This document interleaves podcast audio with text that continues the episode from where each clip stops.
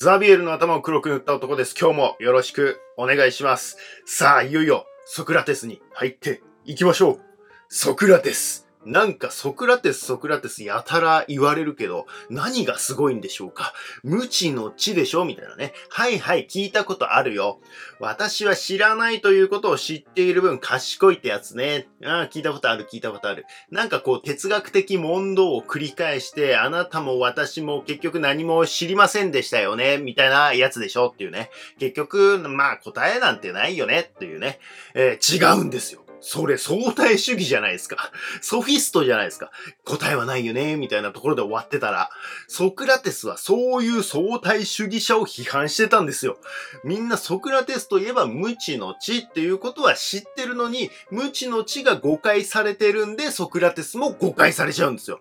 あと、悪法も法なりっていう言葉もね、有名じゃないですか。なんかあの、ソクラテスが死ぬ時にね、えー、言ったと言われてるね。まあ、あの、裁判でね、えー、不当に有罪にさせられて、えー、まあ死刑になるわけですけども、まあそのね、えー、その悪い法律でもね、えー、まあ受け入れるしかないか、みたいな感じで、悪法も法なりっていう感じでね、えー、つぶやいたと、こういうふうに言われてるわけですけどね、これもソクラテスそもそも言ってってないんです。言ってないというか、まあ、プラトンの対話編にもそんなことは書いてないんですよ。完全に誤解です。これ日本人が勝手に誤解してるだけですね。えー、ソクラテスやっぱすごいんですよ。このじいさんは。ただソクラテス自身は、そのね、著作を書いてないので、ソクラテスが何を本当に訴えたかったのかとか、何を考えていたのかっていうことはね、あの、実際上はわからないんですけどね。えー、まあ、あの、本書かないのはね、ああの、創始者あるあるですよね。まあ別にソクラテス創始者じゃないですけど、あの、ピタゴラスもね、えー、キリストもブッダも孔子もムハンマドも書いてないですもんね。えー、ソクラテスはね、あえて本書かなかったらしいですけどね、文字に書いても意味ない。あの、その、生きた対話をしてこそ、その哲学っていうのは意味があるんだよっていうことを言ったらしいですね。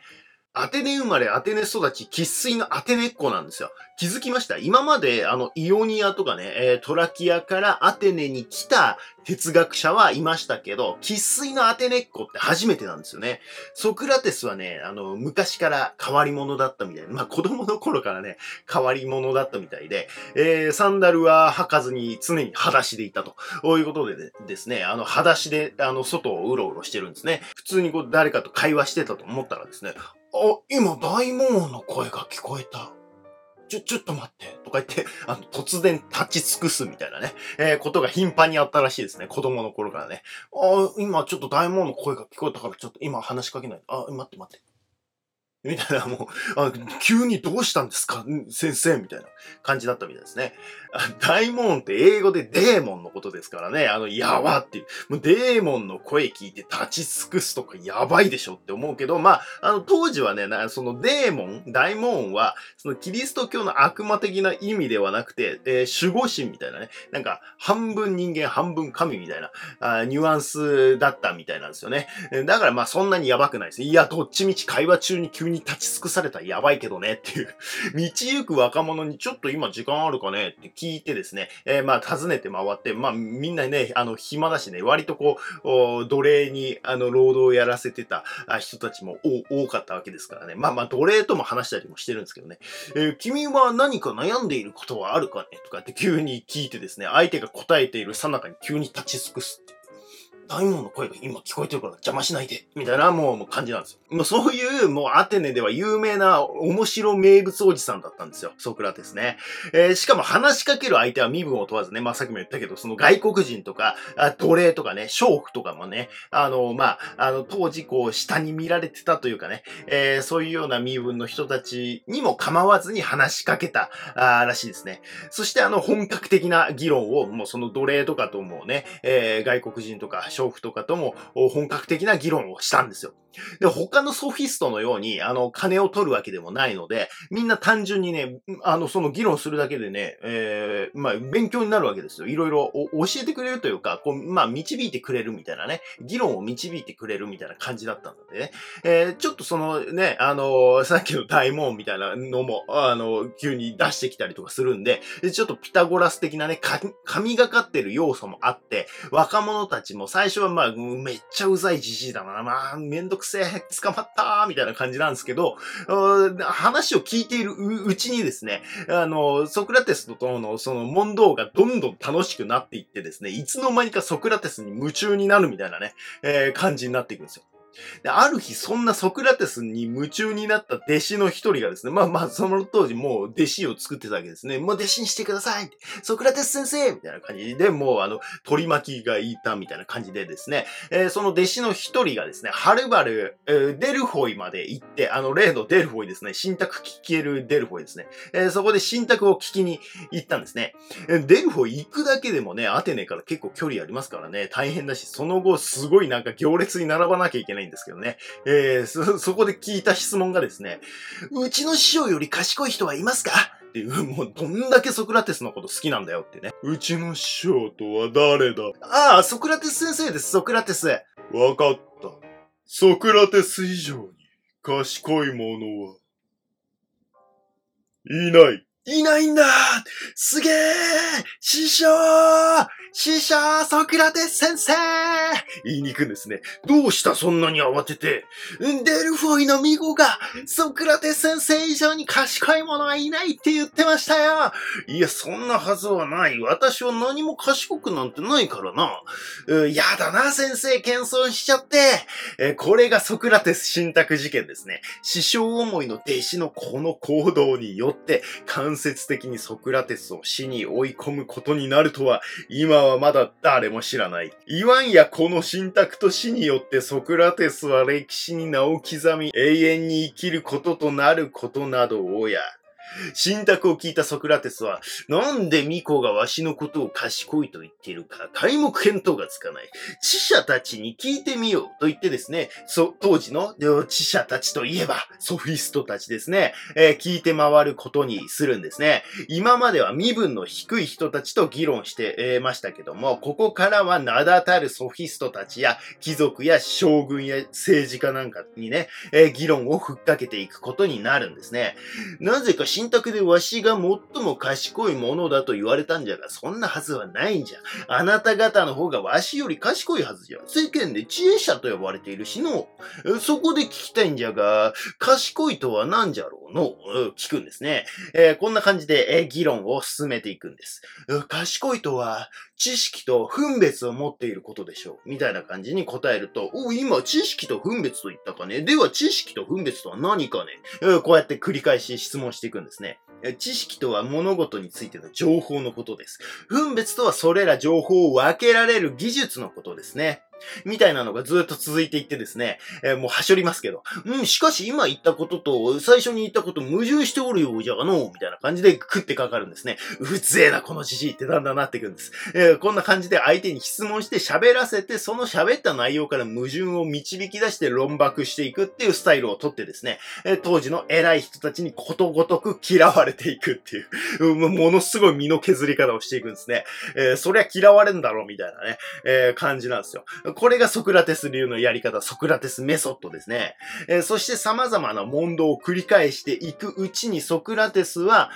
私はこの人間よりは知恵がある。思うんですね。それは多分私たちのどちらも立派でいいことなど何も一つ知ってはいないのだが、この人は知らないのに知っていると思っているのに対して、私の方は知らないので、そのちょうどその通り知らないと思っているのだから、どうやら何かそこのほんの小さな点で私はこの人よりも知恵があるようだ。つまり私は知らないことを知らないと思っているという点で、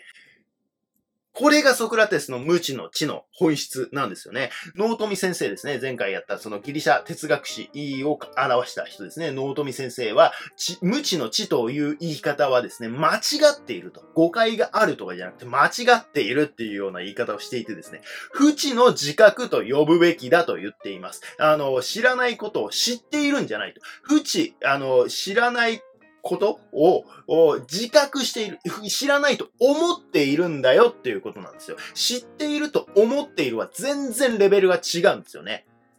これちょっとあえて誤解を恐れずに言うとですね、これもっとフラットにして、あの、わかりやすくしたいなと思ってるんですけども、ソクラテスが言う知っているという状態は、世間一般で言う知っているというは、レベルが違うんですよ。その知っているっていう単語にこもっている意味が、ソクラテスが使っている知っていると、我々が普通に知ってるよね、みたいな感じで使う知っているは、全然違うことを言ってるっていうことなんですよね。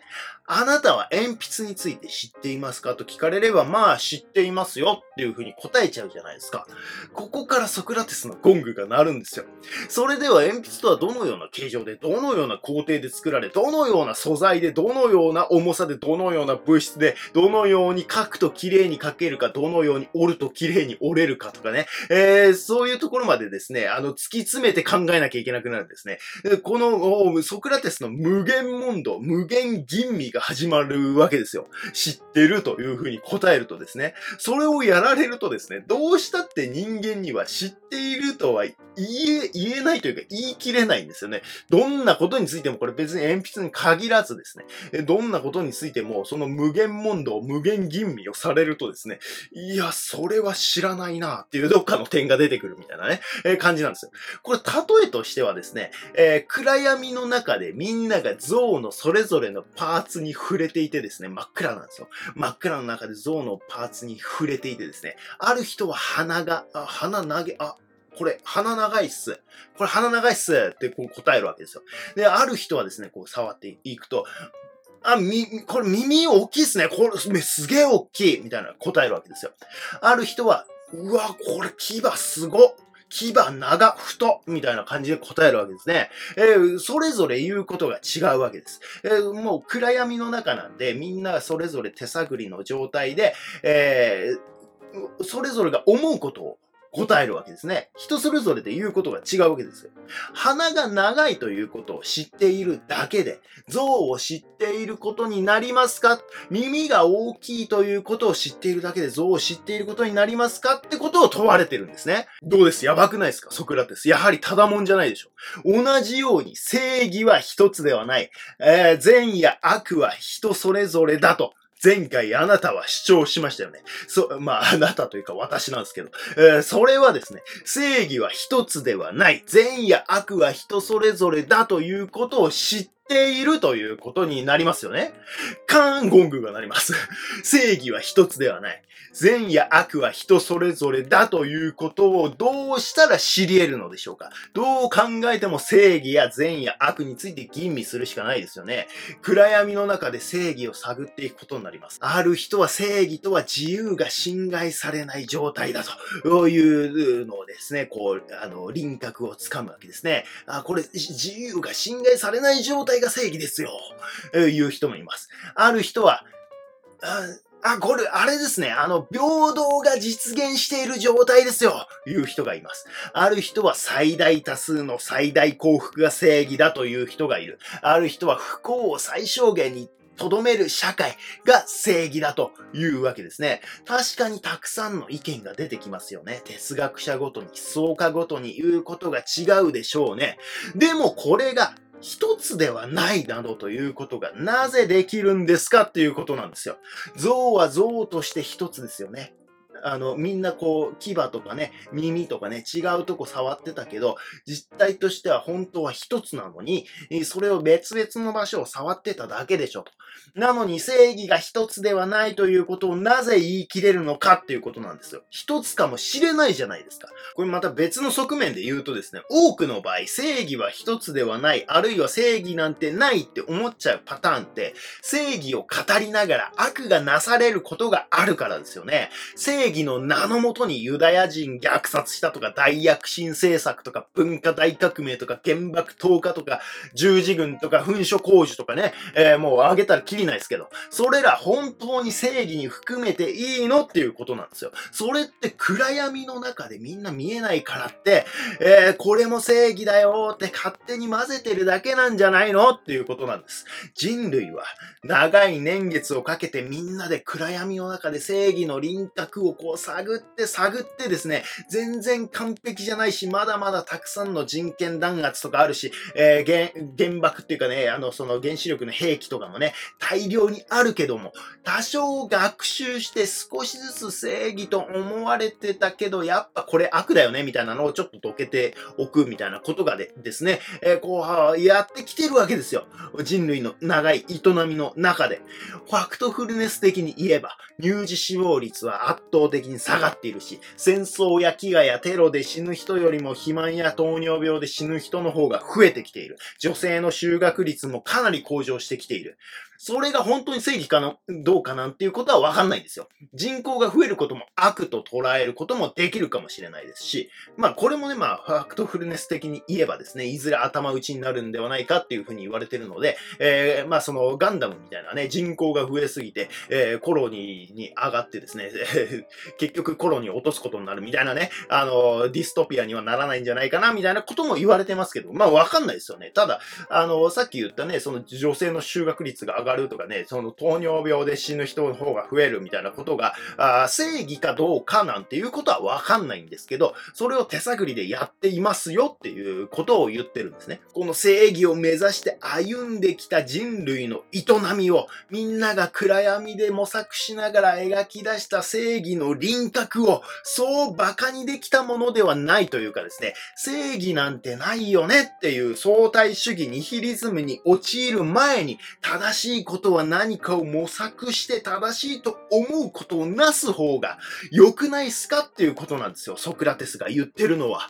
ちょっと話が飛躍しすぎたのでソクラテスに戻すと、ソクラテスはこうした対話を通じてよく生きることを実践しようとした人なんですよ。ソクラテスが言ってる知っているの中には当然実践みたいなことも入ってるわけですね。行うこと。まあ、あの、松陰の知行合一とかと同じようなニュアンスですよね。急にまた漠然とした話出したなって感じですけどね。まあ、はいはい、また道徳的なお説教ねって思うかもしれないんですけども、よく生生きるってさっきやってたその知をですね、探求すること、知識、知を探求することそのものなんですよ。我々が善や悪は人それぞれだよねっていう時にですね、こもってる意味って、善や悪を人に決めつけられたくないんだよね、みたいな。そういうの押し付けられるの邪魔くさいんだよねっていう意味もあるじゃないですか。さっきまでの議論を聞いて、ソクラテスは善悪をあなたにですね、押し付けると思いますか？ソクラテスが。善悪を吟味しますよね。一緒に吟味してくれるんですよ、ソクラテスは。私も知らない。あなたも知らない。だから一緒に考えよう。決して善はこれだから、道徳っていうのはこういうもんだからこれに従っていきなさいとは言ってないんですよ。善は自分で吟味して見つけ出して生きよと言ってるんですね。これがよく生きることなんですよ。え、それだとみんながそれぞれ自分で吟味して見つけ出すんだから、結局人それぞれ違うってことになるんじゃないの？ね、当然の疑問ですよね。いいんですよ、それで。ソクラテスは善や正義は一つだとは言ってないんです。いや、言ってないんかいっていう。ただし、善や正義が一つではないとか言って投げ出すなということを言ってるんですよ。善や正義が一つではないというふうに決めつけて、もうそこで終了みたいな。あ、もう善や正義は一つじゃないからもう考えても仕方ありません。みたいな風に投げ出すなと言ってるんですね。そもそも人間である以上、正義とは善とは何かの真理みたいなものにたどり着くことはさっき言った通り原理的に不可能なんですよ。神とかね、大門じゃないから。だけどそれを吟味し続けることは大門との対話でもあるんです。あ、そういえばソクラテスって会話中に急に立ち尽くして大門と交信しちゃう人だったねっていうね。あ、ちょっと待って、今大門とあの、更新してるから、ちょっと待って。っていう人でしたね。まあ、大門やね、神だと怪しげに感じるという人は、人間では知り得ない超越的な何かが、まあ、ありそうだな、程度なら、まあ、認められるじゃないですか。まあ、私も別に神とかそんな信じてはないんですけど、そのダークマターみたいなね、暗黒物質みたいな、よくわかんないですけど、その人間が全てのことを知ることができるとはさすがに思えないじゃないですか。その宇宙って138億光年って言われてますけどね、えー、それは人間が観察可能な範囲であって、実際にはそれ以上広がってるのは確実なわけですし、あの、そこまで人間が知り得るとは到底思えないみたいなね、えー、哲学的な吟味はその超越的な何かと対話してですね、暗闇の中で確からしい輪郭をその正義なのか何なのかわかんないですよ。その吟味する対象はね。それの輪郭をこう手探りで浮き上がらせる行為なんですよ。これが哲学的な吟味なんですよ。それがソクラテスの言う知るであり、知であり、徳なんですよ。これが徳なんですね、ソクラテスの言ってる。知イコール徳なんです、ソクラテスの中ではね。で、それを絶えずやっていると、悪をなそうなんていう考えがそもそも出てこなくなるんだということをソクラテスは言ってるんです。なぜか。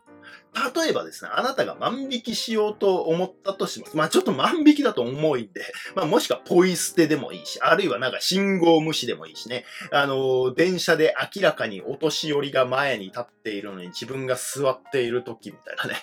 あ、気まじいな、とか思いながら座ってる時みたいなね。えー、状態でもいいと思います。まあ想像してみてください。なんか、どんなそういう時って、どんな心境かですね。多分その自己弁護、言い訳、こんなにあるんだから一個ぐらいいね、万引きしたってどうせこれ廃棄されるパンだろうみたいなね、えー、俺だってもう今5円しか持ってないし、みたいなね、えー、状態だとしたらね、パン1個盗んでもまあもうしょうがねえだろうみたいな風に自分に言い聞かせるかもしれないですよね。えー、まああの、信号無視の場合はね、まあ車なんて全く通ってないしね、もうちょっと急いで会社行かなきゃいけないし、みたいな。あの、周りの人もみんな渡ってるし、全然危なくないしね、みたいな感じでこうね、自己弁護しますよね。その電車で座ってる例だとね、いや、先に座ってたの俺だしな、みたいな。今日めっちゃ疲れて、もう泥のようになって立てません。もう無理です、みたいな状況だとしたらね、えー、もうそういう風に言い聞かせますよ。もう無理ですって言いますよね。悪をなそうとはしてないんですよね。仕方ないこととしてやってるんですよ。でも、もっとこれ、もっともっと吟味しろっていうことをソクラテスは言うんですよ。もっともっと吟味を続けるとどうなるか。これ同じことをみんながやったらどうなるかとかですね。えー、逆の立場ならどうなるかとか、もっともっと考えろということを言ってるんです。いや、言い訳を始めるとどんなことでも言い訳ができます。会社の命令だから、国の法律だから、向こうが殺そうとしてきたのが悪いんだろ。ソフィスト的でしょ悪を欲する者などいないんです。ただ言い訳だけをして吟味をやめてしまっただけなんです。ソクラテスには吟味して生きればよく生きることに直結するという確信があるんですよ。吟味して生きるとよく生きるはイコールで結ばれてるっていう考え方なんですよ。知を探求することイコールよく生きるなんですよ。アルキビアデスは吟味をやめたんですよ。自分が殺されそうになったことを言い訳にして、アイヒマンは吟味をやめたんですよ。ヒトラーの命令、法律を言い訳にして、粛々と正しく、自分の中では正しく、ユダヤ人を虐殺したんですよ。ソクラテスだったら心の内の大門が本当にその行いは正しいのかと囁いてきたでしょ。立ち止まっていたでしょ。これがソクラテス哲学の革新なんですよ。そしてこのめんどくさい問答をお偉いさんたちとやり続けた結果、若者を堕落させた罪、プラスなんかその大門とかいう変な神を拝んでいる罪によってですね、死刑に処されると。ソクラテスは逃げられたのに逃げなかった。悪法も法なりだから逃げなかったんじゃないんですよ。悪法も法なりってソクラテスと真逆のこと言ってるんですよ。ここまで聞いてソクラテスがクソみたいな悪法でも法律は法律だから従わなきゃねなんて言うと思いますか？アイヒマンじゃないですか、それじゃあ。ソクラテスは死など恐れなかったんです。死をも超越していたんです。あの世にちょっくら引っ越してもしてくるわみたいな感覚だったんですよ。これもまあその生について死についてですね、もうすでにもうこの頃には吟味し終わってたんで、吟味に吟味を重ねてきたからですよ。その生徒が死についてですね。まあ、ピタゴラス派の人とかともね、対話をしてたみたいなんで、そのピタゴラス派の輪廻転生的な考え方とかもね、えー、取り入れてたんですよ。ソクラテスはね。決して悪法も法なりで死んだんじゃない。単純に死をも恐れなかったからです。これがソクラテス。これが哲学。吟味することは、よく生きること。大門の囁きを聞け。続きは次回。この番組は世界史の通信を楽しもうという趣旨でやっています。世界史だけじゃなくて、こうして哲学とか、あいろいろ脱線するとは思いますが、面白かったらレビューとかお願いしたいと思います。以上、ザビエルの頭を黒く塗った男でした。